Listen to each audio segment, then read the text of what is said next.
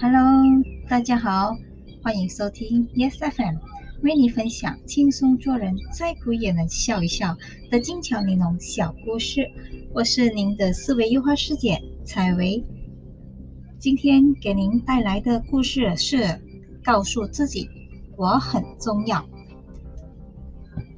第二战后受经济危机的影响，日本呢就失业的人数暴增，工厂效益。也很不景气。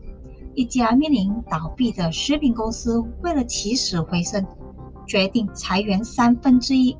有三种人名列其中：第一种人是清洁工人，第二种是司机，第三种是无任何技术的仓管人员。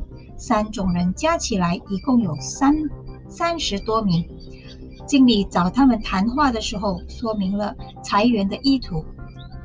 清洁工人说：“我们很重要，如果没有我们打扫卫生，没有清洁优美、健康、有序的工作环境，你们怎么会全身心投入工作呢？”司机说：“我们很重要，这么多产品没有司机，怎能迅速的销往市场？”仓管人员说：“我们很重要，战争刚刚过去，许多人挣扎在饥饿线上。”如果没有我们，这些食品岂不被流浪街头的乞丐偷光吗？经理觉得他们说的话都很有道理，考虑再三次的决定不裁员，重新制定了管理策略。最后，经理命令了在门口挂上了一块大牌，写着说：“我很重要。”每天当职员来上班的时候，第一眼看到的便是“我很重要”这四个字。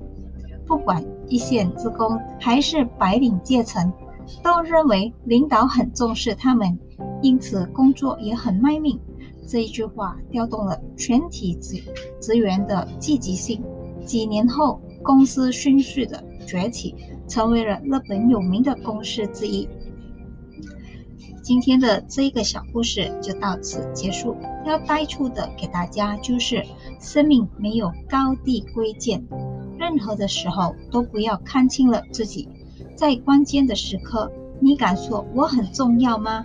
试着说出来，你的人生也许从此的解开新的一页。